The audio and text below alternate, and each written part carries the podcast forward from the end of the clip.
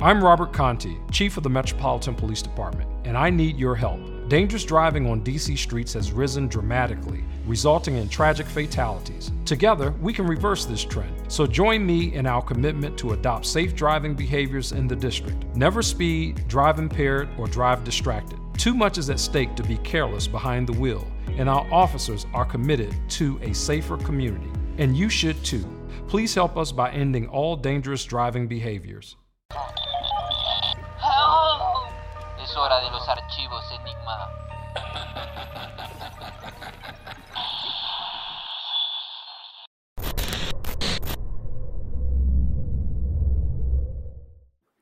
Hola amigos, ¿cómo están? Bienvenidos una vez más aquí a Archivos Enigma, el podcast enigmático donde hablamos de hipnosis, viajes en el tiempo, aliens, de un montón de cosas, ¿verdad Darío? ¿Cómo estás?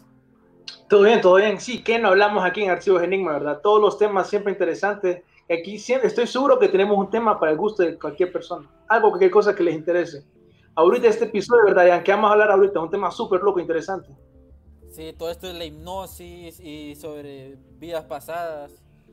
Espérame un momento. Sobre vidas pasadas, que es algo muy interesante porque estamos metidos en este mundo de. Bueno, estábamos hablando de temas de para, para psicología. En el episodio pasado hablamos mucho de telepatía, como hay casos que la CIA también estuvo involucrada haciendo experimentos durante la Guerra Fría. Y son cosas de la mente que uno te pone, te pone a pensar este, cuándo va a ser que alcancemos el 100% y, y ya podamos, no sé, hasta volar, pues, como, como en los cines o en las películas. Sí, porque todos estos temas de parapsicología básicamente te ponen a pensar vos en todos los misterios, todas las cosas que nosotros no sabemos de la vida. Por ejemplo, nosotros en, creo que fue en el episodio de Sueños Lúcidos y Experiencia Fuera del Cuerpo, hablamos de un proyecto de la CIA, que fue una, básicamente, estaban viendo, revisando un proyecto que es conocido como el proceso Gateway, que hemos mencionado, que es un proceso súper loco que ustedes escuchan binaural beats en audífonos, una frecuencia en un lado, otra en el otro, y pueden tener una experiencia fuera del cuerpo. Pero el documento va mucho más que eso, porque el documento literalmente empieza a hablar de la posibilidad que nosotros básicamente estamos viviendo en un mundo holográfico, pues es una idea totalmente loca. Y ahí es cuando nosotros empezamos a ver como que eh, tal vez ahí viene la expresión, por ejemplo, que vimos en la Matrix. Entonces ahí uno empieza a decir como que tal vez no tenemos como ciertos poderes. Por ahí van las ideas, ¿verdad? Ese es el documento de la CIA que dice todo eso. Y por eso es que para mí es interesante ver esos temas, porque si hay algo de verdad, pues en todo esto sí hay algo de verdad. Y para hablar sobre hipnosis, vidas pasadas, obvio tenemos que tener a alguien que, que sea experto en esto, pues que ya esté entrado en la materia, que haya experimentado con hipnosis y con la regresión de vidas pasadas. Y por eso tenemos a nuestro amigo Guillermo Anrider. Anrider, ¿cómo estás? Bienvenido a Archivos Enigma, modo online.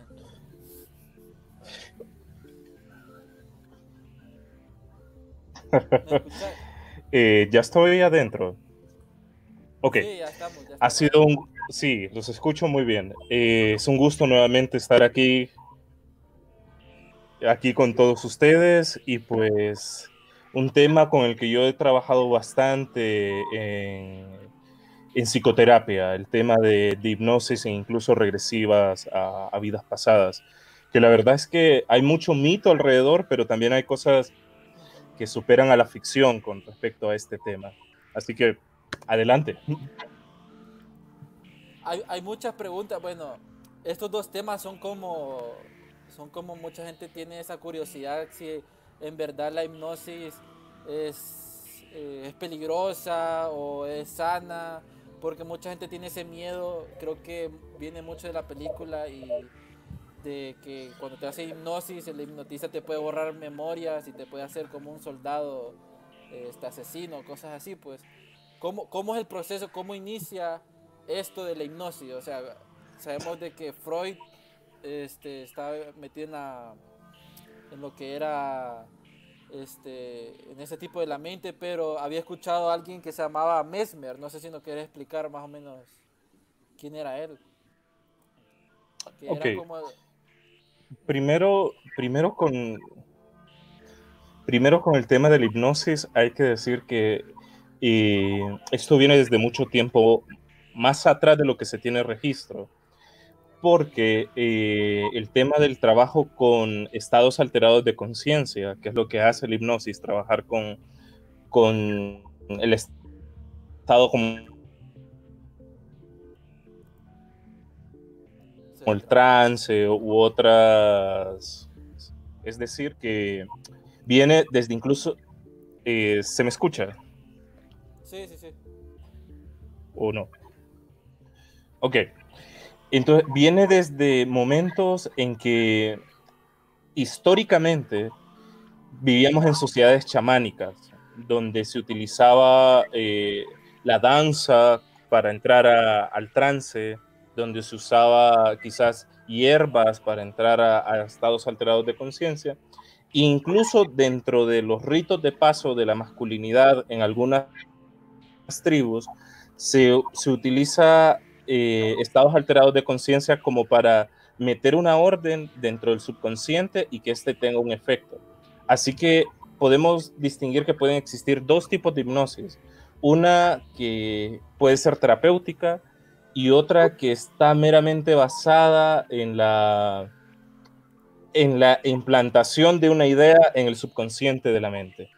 Podríamos decir que hay estos dos. Eh, la, hipnosis terapéutica que busca que el individuo se conozca mejor, entienda sus traumas, cosas que ha olvidado, por ejemplo. Para eso es perfecta la hipnosis. Pero eh, también está el, el meter una sugestión dentro del proceso. Y en esto ha sido experto las, las, los rituales chamánicos y de ahí también quizás que retomaron mucho de esto eh, algunos experimentos de control mental que, que, se dieron cuenta que a través de ciertos estados alterados de, de conciencia se podía meter un programa dentro de la mente para que la persona lo cumpliera. Eh, ¿Es peligrosa la hipnosis? Sí y no es una, es, hay bastante matiz en esto. ¿Qué es lo peligroso de la hipnosis? Que te metan una orden que, que no tenga un efecto positivo en tu vida. ¿Y qué es lo positivo? Pues que te meta una orden que sea positivo para tu vida. Y creo que a partir de aquí podemos... se nos fue. Hackear se fue. Uy, tenía Hackear la mente, creo. Creo que eh, iba a decir hackear la mente. Vamos a ver si lo podemos contactar otra vez. Unwriter se, se, se, fue. Este, pero bueno, algo interesante que él mencionaba de que era sí, no. Este, la hipnosis puede ser eh, utilizada de una forma terapéutica. Porque lo que yo he sabido y he visto es que la gente lo utiliza como para quitar vicios. Este, fumar o la parte del alcoholismo. Utilizan la hipnosis para que no vuelvan a repetir ese vicio. Eh, y en la parte negativa este, está como, bueno, una orden, puede ser, hemos visto en experimentos que le dicen olvidar un número o olvidar cierta cosa y en el subconsciente eh, esa orden eh, lo hace, pues ya cuando está despierto se olvida de ese número, hemos visto casos en, en YouTube. Bueno, aquí está Ryder, ¿cómo estás? se te había ido. ¿Nos escucha? Sí, creo que tiene un, pequeño retraso, no sé. ¿Me escuchas, San Ryder? Sí, tengo. Sí, sí, los escucho. Pero no sé qué pasa con, con mi internet, la verdad. ¿Ustedes me escuchan? Sí, sí, sí. sí. Yo tengo una pregunta ahorita que, ya que bueno, Anrader tiene un montón de experiencia con eso de la hipnosis. Okay. Eh, upa. Bueno, se fue. Ajá, sí.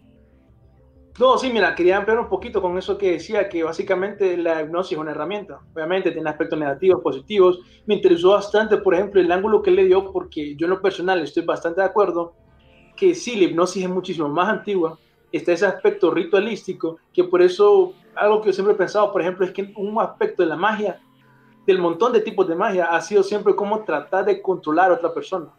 Entonces ahí ya puedes ver claramente cómo la hipnosis entra en este campo, digamos. Entonces es bien interesante porque, así como también él dijo, el, los gobiernos de Estados Unidos han tenido interés en este tipo de técnicas, obviamente con el objetivo de tratar de controlar a, a una persona. Eh, sí. Creo que en Rider ya está entrando, pero añadiendo lo que decías, que se utilizaba, viene desde mucho antes. Este, miraba, leía una parte que los egipcios tenían esta parte que eran los templos del sueño. Entonces se decían de que por ahí se podía practicar esto de la hipnosis y se metían en lo que era eh, la mente. Ahí Diego Stan Rider, ¿nos puede escuchar? Ahora sí. Ok. ¿Nos escucha?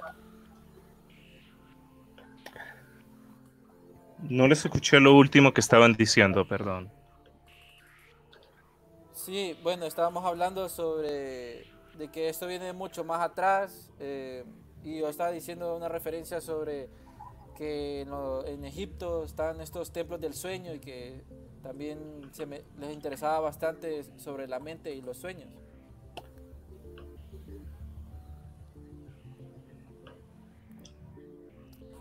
Bueno, este, siguiendo mientras vemos cómo reparamos esto, la parte técnica, Darío, este, la hipnosis se dice que se estuvo utilizando en, en experimentos MK Ultra o, o esto. Sí, definitivamente. Eh, por ejemplo, un proyecto específicamente creo que utilizaba esto era el proyecto Montauk, en donde literalmente tenían una parte como de grupo, eh, como un grupo, digamos, una subsección de personas que practicaban hipnosis, como también magia. Obviamente, en un, en un aspecto bien amplio. Y es bien interesante porque, por ejemplo, una de las cosas que mucha gente conoce en Mecha Ultra, obviamente Mecha Ultra no es una conspiración, fue algo que pasó. La gente piensa en Mecha Ultra, ah, la gente le querían lavar el cerebro utilizando drogas. Y eso lo hemos discutido nosotros en el podcast, que en realidad eso es como lo mínimo, o sea, como lo más, si lo sacaron es por una razón. Obviamente habían otras for- formas, otras razones, otras eh, técnicas que nos sacaron para controlarle el cerebro a una persona. Dentro de ese montón de técnicas, nosotros dentro de poco vamos a tener un podcast, ¿verdad? De Mecha Ultra, donde vamos a ir más a profundidad de esto. Pues dentro de esas otras técnicas estaría la hipnosis. Hay, por ejemplo, me acuerdo del caso de una agente que era Candy Jones, que era una, una, una actriz de Hollywood, en donde ella literalmente a través de hipnosis, ella se dio cuenta que la CIA le había programado el cerebro para ser un agente secreto. Entonces imagínate este caso, pues tan raro, en donde era una mujer que no sabía que estaba trabajando para la CIA, pero aún así viajaba por el mundo enviando mensajes y todo eso, y literalmente la activaban, simplemente diciendo palabras y todo eso. O sea, también hubo algún tipo de lavado de cerebro, lo más duro con hipnosis o algo así, que después hasta que llegó un psicólogo que le hizo hipnosis inversa, ella se pudo dar cuenta. ¿Has visto vos, por ejemplo, las imágenes que son a veces videos de como un círculo en blanco y negro que va así, eh, eh, ¿cómo se llama? Que es un círculo que va así dando infinitamente. Sí, Eso es una técnica que, que utilizan, ¿me entiendes? Dicen para hacer hipnosis lavando el cerebro de la persona. Para que vos llegues como a un estado de, de conciencia alterna y así sea más fácil que te laven el cerebro. Yo había leído que habían tres tipos de hipnosis y el que estaba en la de fascinación o mm, esta etapa donde por medio de un objeto, por ejemplo, pues, en este caso sería una imagen, pero el objeto del reloj lo utilizaban para, para que el sujeto cayera en ese estado de trance, en la hipnosis. También estaba el de contar y mirar fijamente al sujeto. Este, creo que le decían que tus ojos, a la cuenta de tres te vas a dormir. Yo de chiquito lo, lo hacía con mi abuelo, pero nada, nada que ver. Y estaba también eh, la otra parte que había visto, que es por medio del, eh, del tacto, o sea, tocando a la persona, contando. Por eso es que vemos que ahora hay tipos de hipnosis que le agarras la mano y la- le sacudís la mano y, y cae, pues. Eh, pero hay un, hay un, hay algo aquí que no a toda la gente le, se le puede hacer hipnosis. Esto depende mucho de la, de cuánto crean o no crean, este, estén sujetos a, a, a esta idea de que se les puede no- hipnotizar, pues la gente que, que cree más puede caer más rápido a, est- a este estado de trance. Que- Eso que vos- No sé si vas a decir algo. Si vas a agregar algo.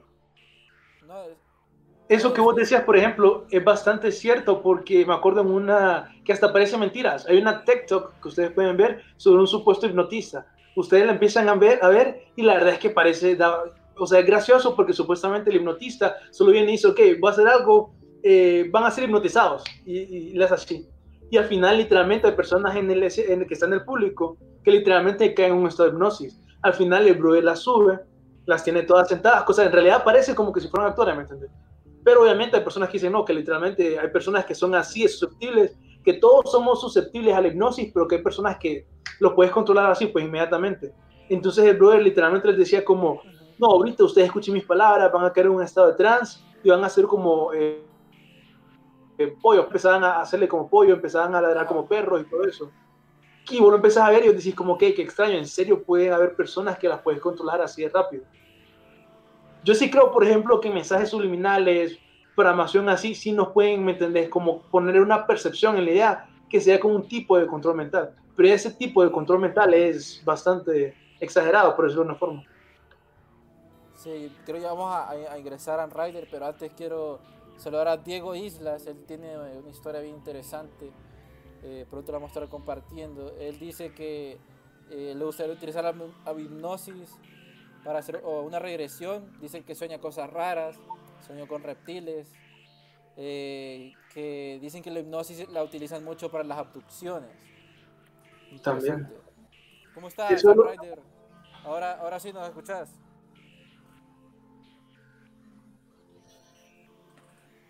Los escucho, pero vamos a ver qué tal sale este intento. Si no, pues vamos dejándolo para otro programa que vuelvan a tocar este interesante tema. Em, no sé si me pueden actualizar en qué estaban comentando acerca de, este tema tan interesante. Sí, hablamos eh, sobre los tipos de hipnosis y cómo, cómo, e, cómo esto, cómo esto se, se podría utilizar en, en experimentos y y yo mencionaba las técnicas, algunas técnicas de hipnosis que eran con objetos, con números, con el tacto. No sé si nos puedes ampliar más.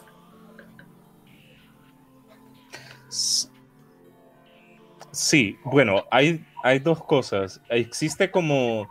Hay que entender que el poder de programar se basa en el poder de la sugestión. Eh, el marketing es, es, experto para sugestionar a la gente, por ejemplo. Y digamos que hacen algún tipo de hipnosis con eso. El cine también es, es una, una, una, ciencia o un arte, dependiendo cómo lo se le vea, en que también eh, utilizan eh, colores para alterar los estados concienciales de las personas. Por ejemplo, recuerdo que yo escuchaba sobre mm, la película Matrix, que decían que usaron un filtro amarillo en el, cuando se estaba en la Matrix para hacer que las personas sintieran una especie de estrés, solo con ver la imagen del, de, la Matrix. Pero cuando estaban fuera de la Matrix en la película, no usaban ningún filtro para que la imagen sea cruda entonces no generaban ningún estado eh, emocional dentro, sino neutro. Ahora, imaginemos que, qué pueda pasar si multiplicamos este nivel de sugestión a, a cosas como... hay un estudio muy interesante que en los cines en los años 70 hicieron lo siguiente. El ojo humano puede detectar ciertos, eh, ¿cómo decirlo? Puede ver eh, todo, aunque nosotros no seamos conscientes de esto. Entonces, en el cine metieron una imagen de, una coca, de, un refresco, perdón, y, y, unas palomitas. Más del 90%, pero ojo, esto no se miraba. O sea, al ojo eh, conscientemente no miraba, uno no miraba las palomitas y no miraba el, refresco. Pero el inconsciente sí lo podía mirar. Entonces, el 90% de las personas, el 90% de las personas fueron a salir a comprar el refresco y las palomitas, que vieron esta, esta imagen que no se miraba como subliminal, ¿no? Entonces, si pueden alterar nuestro comportamiento de esta manera con cosas tan sutiles, ahora imaginemos enfrente de un experto qué puede suceder, ¿no? Claro, hay personas que son más sugestionables que otras. Hay unos que necesitan entrar en un estado de relajación, donde cierran los ojos y pueden ser sugestionadas, y hay otros que solo con una, con una orden así como muy sutil, eh, la persona es influenciada por el poder de la sugestión. Esto varía de persona en persona, la verdad. En tu experiencia, Ryder, una pregunta. ¿Vos cuánto confías, por ejemplo, en este proceso de la hipnosis? Porque leyendo los críticos dicen, no, el problema es que como es del subconsciente, el subconsciente llena los espacios. Pero en ese tema que nosotros vamos a hablar de las vidas pasadas, hay unas historias bastante interesantes en donde ya uno puede decir, hay evidencia de que no se lo están inventando. En tu experiencia, ¿qué tan confiable? Bueno, eh, hay de decir que Freud dejó la, hipnosis por algo. Eh, hay que decir que la hipnosis tiene la facilidad de entrar en el, inconsciente de la persona, pero si la persona no es consciente de esto, no hay un, un progreso real. Entonces hay herramientas que combinan la hipnosis, pero sin que entre al estado de trance para que la persona no, para que sea consciente del proceso y sepa lo que está utilizando.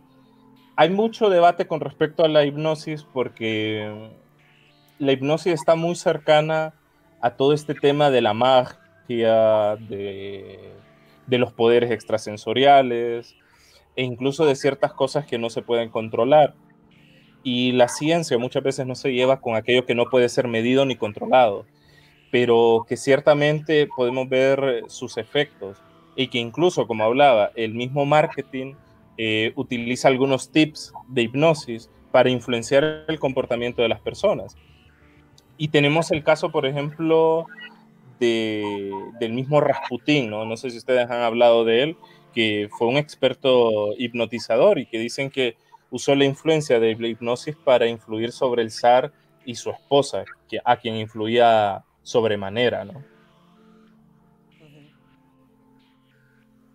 No, sí, el, el Rasputin era alguien que se manejaba en ese lado, en ese, en ese mundo. Se dice que él sabía mucho de esto de la hipnosis. Ahorita en pantalla estamos viendo este como strip hipnosis. Creo que a Ryder se le fue el internet, ya va a regresar.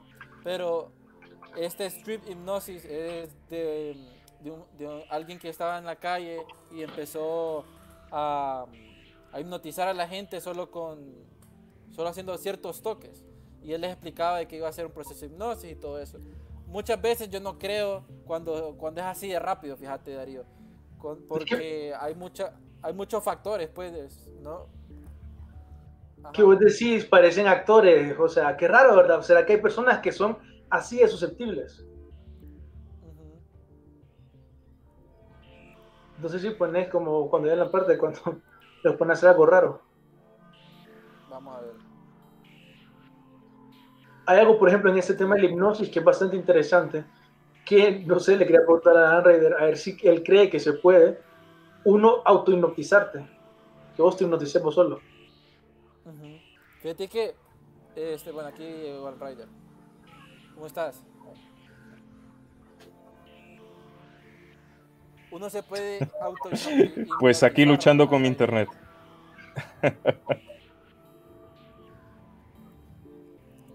Sí, sí, claro. Abunda el trabajo con la autosugestión.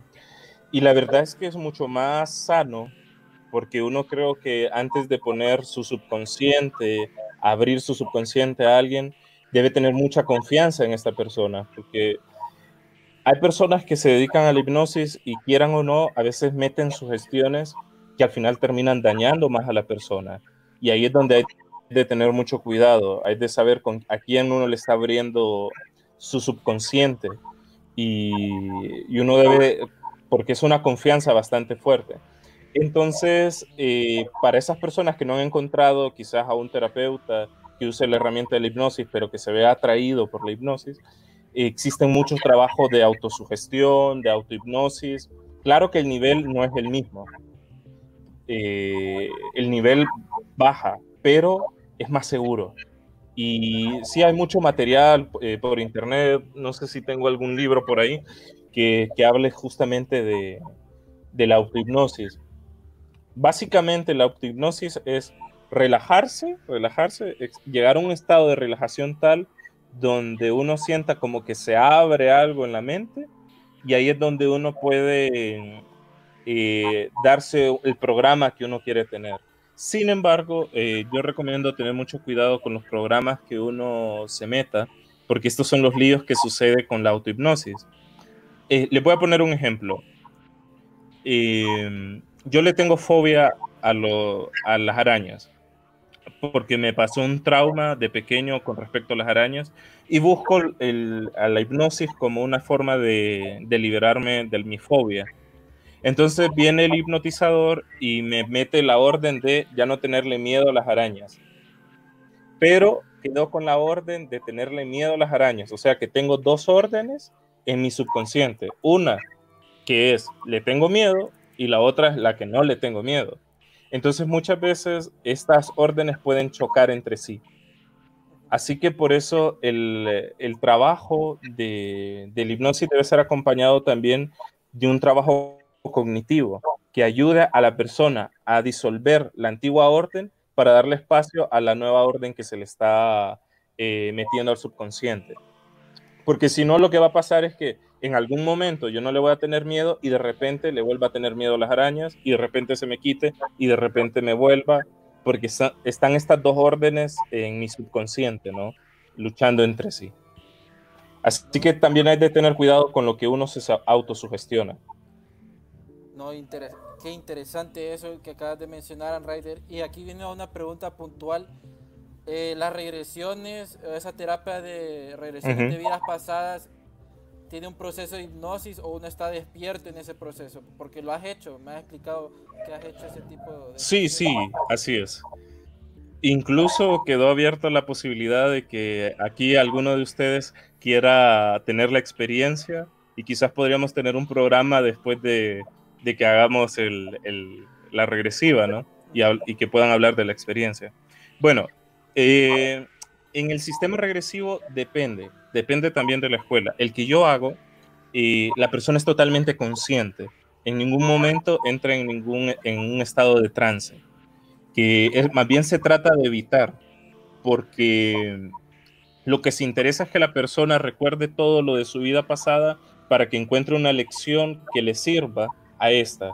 Y si la persona no se recuerda de lo que vio, no sirve, porque no aprendiste.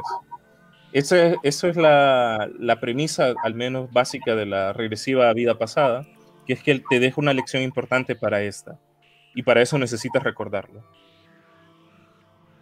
Eso que estás hablando, por ejemplo, creo que es algo que Rudolf Steiner, que es un ahí utiliza una en este mundo, él decía que él creía que la reencarnación humana era un proceso evolutivo según Steiner, cada ser humano viene al mundo con una personalidad única que no se puede reducir a genética, familia o ambiente social. Entonces, básicamente, esta es una idea que yo miro en esto es la reencarnación, que cada reencarnación viene con la idea de que vos vas a mejorar. Hay, personas, hay ideas bien locas, por ejemplo, que dicen que vos elegís, por ejemplo, ahorita que vos elegiste este momento específico para nacer, porque tenías alguna misión que puedes hacer. Y para mí aquí entra algo bien interesante, que es el tema del destino ¿Me entendés? Porque vos decís, ok, eh, hay un montón de días del destino. Y no sé, no sé qué, sabes vos de eso, nos puedes contar de relacionado a, la, a las terapias que has hecho y tu experiencia. Bueno, la, la verdad es que eh, he tenido bastantes acercamientos al, al budismo tibetano y hay, y hay, una propuesta bien interesante acerca de la muerte que es que eh, ellos hablan de que el entrenamiento de la meditación sirve mucho para que uno no muera con un deseo de algo. El, budismo habla mucho de, de, poder diluir los deseos y el budismo tibetano toma eso y lo convierte en algo que dice, eh, eliminemos el deseo. ¿Por qué? Porque según ellos, si uno se muere con un deseo ferviente de algo, uno reencarna para cumplir ese deseo. Entonces, por ejemplo, eh, he muerto, quería ayudar a mi familia, no pude, me sentí inútil. Y entonces, según ellos, uno reencarna y en esta vida va a querer cumplir este, este deseo de querer ayudar a la familia que yo no pude ayudar en mi vida pasada, por ejemplo. Y así es como ellos hablan de que la cosa se vuelve una rueda, eh, la rueda del samsara, porque nunca tiene fin, porque siempre tengo otro deseo que me quedo insatisfecho, que quiero cumplir, y entonces renazco queriendo cumplir este deseo insatisfecho. Esta es más un poquito la visión budista tibetana, con, así muy matizada. Eh, sin embargo, también hay otras, eh, por decirlo así, otras corrientes que hablan de que uno hace tratos del alma, que uno antes de nacer también identifica a sus padres y los elige para cumplir ciertas misiones.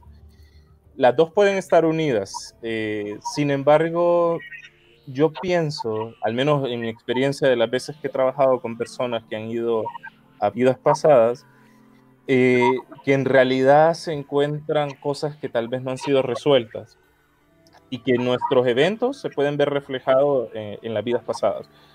Eh, y es como que todavía no hemos aprendido algo y, esto se está repitiendo, como los traumas. Eh, cuando yo no he resuelto un trauma, este se repite y se repite y se repite. Lo mismo puede suceder con las vidas pasadas, que podamos estar viviendo. Eso sí, eh, algo que me parece, así en paréntesis, que me parece muy curioso es que la personalidad o el sexo puede variar según la vida pasada. Es decir, podemos ir a una vida pasada y tener una personalidad muy diferente a la que tenemos hoy, incluso un sexo diferente. cuántas vidas pasadas en una sesión se pueden, se pueden ver? O sea, yo miro, yo miro como una niña o un niño pues, en el año 80 o cómo, cómo es. ¿Por qué la gente utiliza estas cosas para saber su... El, por qué pues mira, eh,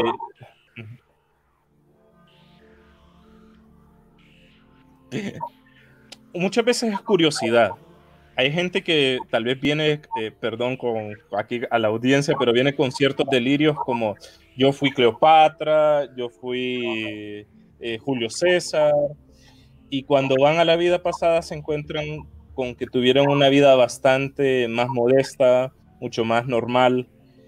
Eh, muchas veces es por eso, es, es, por curiosidad, muchas veces viene la gente a, a, realizarse una regresiva. Como que hay como cierto, ¿y qué veré? ¿Qué voy a ver? Hay otros, sin embargo, que tal vez sienten eh, como que en su pasado, que no es tan reciente, pueden haber respuestas a preguntas actuales. Eh, pero sobre todo la gente viene por curiosidad, si soy honesto. es lo que más he visto. Pero yo trato de ser honesto y sincero y decirles que lo que realmente importa es que se lleven algo que sea sustancial para ahora, en esta vida, en este momento, de la experiencia, ¿no? de, de poder ver una, una vida pasada. Porque de lo contrario solo es como, ah, a mí me pasó esto, fue súper interesante, miré las ciudades viejas. No, no, creo que si debe ser algo sustancial es que, que deje algo importante y, y, que deje como algo aleccionador a la persona. Y que generalmente lo terminan llevando porque es una experiencia muy vívida. Es como que uno está dentro de la pantalla de cine y siente todas las emociones, y siente todo, todo como que estuviese pasando en el momento. Eso es algo que también se vive en la técnica. Y fíjate que en ese tema de las cosas que te dejan la vida pasada, yo estaba viendo ahorita, por ejemplo, un investigador de este tema, Jim B. Tucker, que es el director médico de la Clínica de Psiquiatría Infantil y Familiar, hace un montón de estudios en Estados Unidos. Pues Tucker informa que en alrededor del 70% de los casos de niños que afirman recordar vidas pasadas, el difunto murió de una causa, no natural, lo que sugiere que la muerte traumática puede estar relacionada con la hipótesis de la supervivencia de personalidad. Indica que el tiempo entre la muerte y el aparente renacimiento es en promedio de 16 meses y que las marcas de nacimientos inusuales podrían coincidir con heridas mortales sufridas por los fallecidos, que eso es bastante interesante porque muchas veces un niño pequeño, eh, creo que el tiempo promedio ah, lo tengo por aquí en algún lado, pero es como en los dos años y dejan de hablar de las vidas pasadas como hasta los ocho años. Entonces ellos por lo general, en estos casos que, estos eh, investigadores eh, hablan, ellos dicen que por lo general siempre trae una, una, una cicatriz, que el niño nace con una cicatriz que concuerda con la historia de una persona que murió en tal tiempo, que concuerda con la historia del niño. Esta es como el, la mejor evidencia que hay en este tipo de casos, pues. Jim Lee Tucker tiene un montón de libros de este, de este tema. Yo me pongo a pensar, pues, si tal vez la razón por la cual el niño recuerda estos eventos es porque tiene el trauma de no me mataron, pues yo quiero que pase alguna justicia o algo. Son, son casos curiosos de como de reencarnación. Claro. Y hay un hay uno interesante que este, bueno, hay bastantes, esto podríamos hacer un episodio completo, pero haciendo puntualmente hay una historia de reencarnación de Gus Ortega, que él reencarga, reencarna eh, en su abuelo y que tiene 18 meses y empieza a balbucear palabras típicas que decía su abuelo y decía, ese soy yo, pero este, más adulto. Y cuando tenía tu edad, decía, eh, me tocaba cambiarte el pañal, eso le decía el papá. Entonces el papá quedó así como, ¿qué onda? ¿Qué es lo que está pasando? Mi abuelo reencarnó en, mi hijo, ¿qué pasó? A lo dark. Uno de los casos más interesantes, creo yo, que tiene, que tiene más evidencia. Sí, se, da mucho eso Continúa, Ryder, eh, disculpa.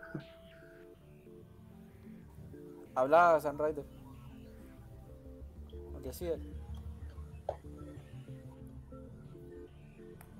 No, no, continúen, continúen.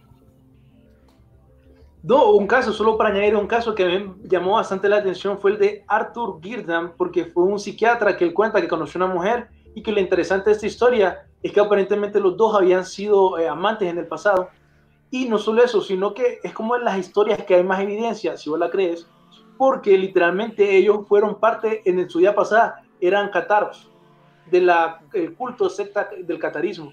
Entonces, un montón de las cosas que ellos dos descubrieron, que fue el destino que se descubrieron así porque era un psiquiatra teniendo una mujer, que también algo interesante que me gustaría añadir de esa historia es que todo empezó con un sueño. Los dos tienen un sueño parecido, que al final ese sueño tiene una interpretación de una persona que en el tiempo era eh, Fabriz, no, perdón, era Pierre de Mazorales, una persona que existió en el tiempo que protegía a los catares. Entonces es bastante interesante, pues, porque esto, ellos literalmente empezaron a llenar la historia de esta secta del catarismo simplemente teniendo estas terapias de su vida pasada. Entonces, por eso es que ahí cuando vos empezás a ver esta, esta evidencia, si la decís creer, que entonces decís, ok, aquí parece que verdad hay algo. Pues. Una pregunta que me gustaría hacerle a, a Ryder relacionado a esto es cómo en su experiencia él cree que interactúa esto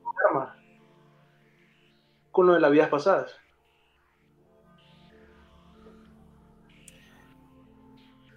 Ok, eh, antes que todo, eh, hay de recomendar un libro que para mí sería muy bueno, eh, que se llama Muchas vidas, muchas vidas, muchos maestros. se trata justamente de un psiquiatra que usa la hipnosis y la, y la intención no era llevar la vida pasada a la, a la persona y, y, la persona se le va de vidas pasadas y empieza a ver que en, en cada vida de, la, de, esta persona encontraba como alguna lección y, y, de ahí creo que el título de Muchas vidas, muchos maestros es un libro muy adecuado para las personas que están interesados en esto y quizás que están interesados más en un sentido más terapéutico que, que, que por el morbo que puede dar este tipo de, de temas.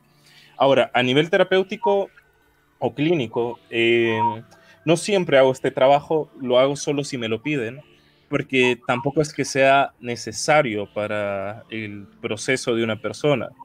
Ahora bien, muchas veces cuando uno está liberando un trauma mediante una técnica regresiva que no necesariamente sea eh, a esta vida, muchas veces la persona, si el inconsciente lo siente necesario, se va a una vida pasada y esto sucede a veces de forma automática. ¿no? Uno no, no lo busca, no, eh, es como que el subconsciente tiene una sabiduría que a veces uno no, no lo puede entender del todo y que cuando esto es así, lo que termina sucediendo es que la persona automáticamente se va a una vida pasada y uno tiene que fluir con eso, porque es tal vez eh, lo que necesitaba la persona para, para entenderse y entender todo un montón de cosas que quizás eh, eh, no las tiene tan claras en esta vida. Hay personas que, por ejemplo, se me han ido a vidas pasadas hasta antigua Grecia y, quizás aquella vivencia que vivieron en aquel tiempo es, fue muy significativa para lo que están viviendo hoy. Entonces, esto es bien subjetivo en el sentido de que muchas veces eh, en algunas personas puede, ser, puede dar un insight bastante interesante y en algunas otras, pues no. Creo que uno tiene que ser, tiene que tener visión clínica para saber, bueno, esta persona creo que tal vez le ayudaría o a esta persona definitivamente no. Porque también debe haber química entre el paciente y la técnica terapéutica. Eso, eso es bien importante. Y si no hay química, pues eh, uno tiene que también tener un abanico de, herramientas para las personas que tal vez sean un poquito más, menos imaginativos o, o sugestionables o menos místicos y sean más científicos. En consecuencia, creo que un terapeuta verdaderamente integral debe tener herramientas desde las más místicas hasta las más científicas. Creo que esa es mi posición. No, qué, interesante eh, estos temas. Y em, ya para ir eh, terminando, Anray, porque sabemos que tenés eh, un compromiso después. Para las personas que quieren entrar a hacer sesiones de hipnosis o regresiones a vidas pasadas, ¿qué recomendás? O sea, que porque sabemos que hay autohipnosis, es recomendable hacerlo eh, por esos videos de YouTube que salen autohipnosis o mejor ir a un especialista? Ok. ¿Qué recomiendas? Mm. Yo no recomiendo para nada utilizar las de YouTube o las que uno encuentre por ahí. ¿Por qué? Y puede que la persona lo esté usando, esté con las mejores intenciones, haciendo un video, pero quizás no sabe tanto de cómo no dejar sugestiones que podrían afectar a la persona. Entonces, y además que, tampoco sabemos quiénes son los que hacen estas, estas, estas grabaciones. Y eso como que da como... Mm, eh, si uno se pone un poquito así como paranoico, quizás uno puede pensar, ¿y quién me garantiza que aquí no, no haya mano de alguien que esté metiendo programas que no. Entonces creo que primero una persona que dé la cara y dos, si esta persona le genera confianza a uno, si uno va si uno quiere ser guiado en el proceso de hipnosis, ¿no? lo mejor es como el contacto, conocer a la persona, evaluarla. Eh, así como uno evalúa oro, uno tiene que evaluar también el terapeuta con el que va a abrir su subconsciente para, eso. Em, y no necesariamente tenga que, tiene que ver con lo académico, sino hay de confiar a veces con la intuición. La intuición a uno le dice hacia dónde ir y hacia dónde no. Eh, ¿Qué recomiendo? Bueno, primero eh, investiguen. Em, hay, hay, hay, libros buenos de autosugestión. Tal vez eh, en este momento no lo tengo en la memoria, pero le puedo pasar tal vez la lista a Jan y, y si se la pueden pedir, pues, porque les puedo ir recomendar algunos cuatro o cinco libros que podrían ser buenas para, para iniciarse en esto. Eh, lo segundo, para los que están interesados también en, en, el tema de la, de la, vida después de la muerte, léanse el Bardo Tudul de los tibetanos. Los tibetanos son una cultura que investiga mucho el tema de la muerte y, los estados. Incluso tienen eh, un proceso de qué es lo que sucede con el alma. el libro tibetano de los muertos es el Bardo Tudul, y donde relata qué sucede con el alma después de que muere. Y es algo que puede ser muy interesante para las personas porque hay una sincronía entre este libro y las experiencias que hay cuando una persona ha muerto clínicamente. Entonces podría ser muy interesante eso. Y también mediten. La meditación ayuda también, pero la meditación de silencio, no la meditación de visualizar cosas, sino la meditación que trata de calmar los pensamientos, porque cuando uno logra calmar el pensamiento, uno no es tan fácil eh, no es tan fácil de sugestionar o sugestiones que tal vez uno no quiere, no las acepta. Entonces, esto puede ayudar mucho también en el proceso. Una, la meditación zen, por ejemplo, exactamente, este que están viendo es el bardo todo. Em, al, al, poder meditar de esta forma, uno puede estar como un poquito más impermeable a sugestiones que no quiere y, y más permeable a las sugestiones que uno quiere. La verdad es que solo como para terminar y quizás contar una anécdota interesante, es que también se pueden meter cosas del mundo de los sueños. Y una vez me sucedió en una, en una sesión que dentro de la, de la terapia regresiva se le metió una sombra a la persona que no quería, que no quería dejar salir a la persona del, del, eh, del trance. Y, y fue, fue una gran batalla sacarla de ese estado. Pero es que muchas veces también cuando una persona habla del subconsciente, no solamente uno está entrando a las vidas pasadas, sino que está también entrando al mundo de los sueños de la persona.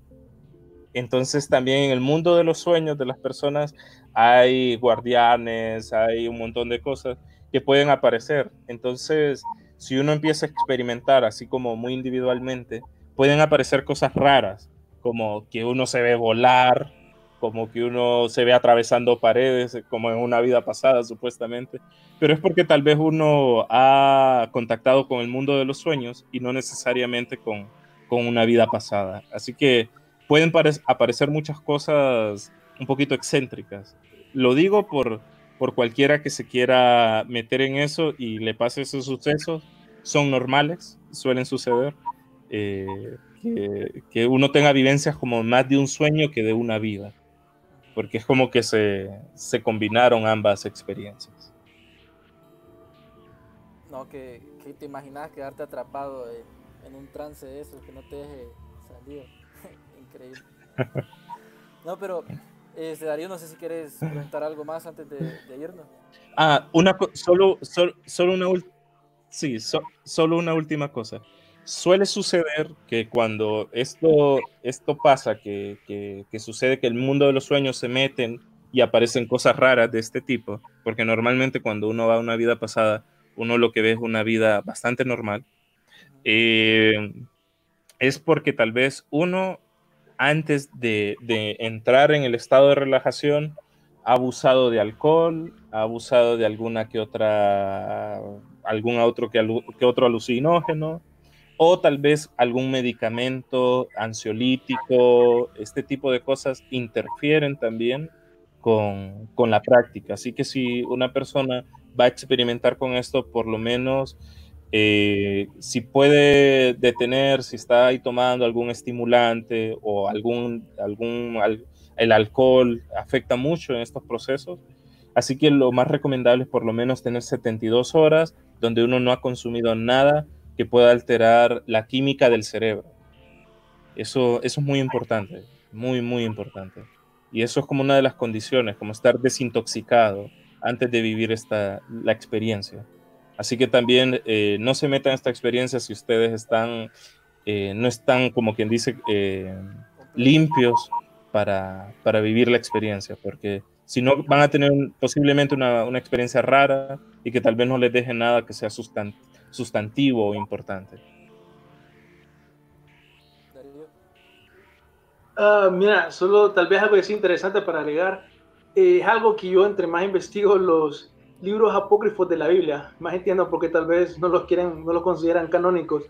Pero encontré un libro que, de nuevo, si vos tenés la perspectiva que los libros apócrifos son ciertos o no, encontré un libro que es el Evangelio de Nazarenos, que literalmente, asumiendo que, que, que vos lo crees, integraría lo que sería el cristianismo con la ideología de la reencarnación. Entonces, solo me gustaría dejar eso, ¿me entendés? Ahí para la gente que lo quiere investigar más. Y sí, pues es interesante. No, eh, ya tienen tarea los que nos están escuchando y nos están viendo. Pero, um, Anrider, muchísimas gracias. ¿Puedo, ¿Puedo añadir una pequeña cosa? Ajá, tírela, tírela. Cuando, cuando buscan a Juan en, el, en el Nuevo Testamento, le dicen, ¿acaso tú eres Elías? Del Antiguo Testamento. Como aceptando que puede, que puede existir la reencarnación y que Juan era la reencarnación de Elías. Interesante, mira eso. No, sabía. Vamos a ir a investigar eso. Pero, o sea, es un tema increíble, o sea, te vuela la mente pensar eso y te imaginas conocer personas que, que te digan cosas que tu bisabuelo sabía, te vuela la mente. Pero bueno, el tiempo ya se está acabando. Ian Ryder, muchísimas gracias por estar aquí en el programa, eh, luchando con internet, pero al final pudimos conectarte y nos diste bastantes insights, bastante información sobre este mundo de la hipnosis, vidas pasadas y te lo agradecemos.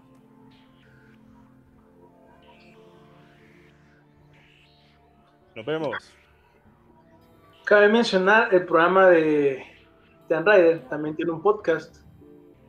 Entonces, para que lo miren, porque creo que no sé si ya tocaron este tema en, el podcast, pero Nueva Conciencia, si no me equivoco. Pero. No, no. Sí, pero es un tema bastante interesante, entonces ahí, para que lo sigan también en las redes sociales. Nueva Conciencia HN. Entonces, ahí lo pueden seguir. Y nos estamos viendo en la próxima, amigos. Esto fue Archivos Enigma. Pronto vamos a tener más misterios y cosas súper buenísimas. Entonces, atentos a las redes y todo lo que tenemos. Que mayday, mayday, going down. Ellos nos observan. Houston, we have a problem.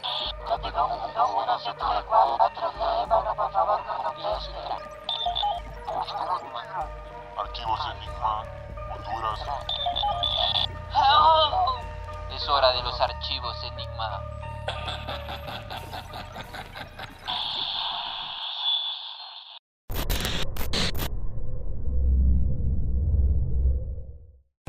I'm Robert Conti, Chief of the Metropolitan Police Department, and I need your help. Dangerous driving on DC streets has risen dramatically, resulting in tragic fatalities. Together, we can reverse this trend. So join me in our commitment to adopt safe driving behaviors in the district. Never speed, drive impaired, or drive distracted. Too much is at stake to be careless behind the wheel, and our officers are committed to a safer community. And you should too. Please help us by ending all dangerous driving behaviors. Los negocios de la costa este de Maryland están encantados de recibirle nuevamente. Muestre su apoyo llegando temprano y quedándose hasta tarde. Obtenga información sobre el tráfico en el Bay Bridge en arroba MDTA en Twitter o en baybridge.com. Para enterarse del tráfico en tiempo real, llame al 1877 Bay Span, o sea, 1877 229 7726.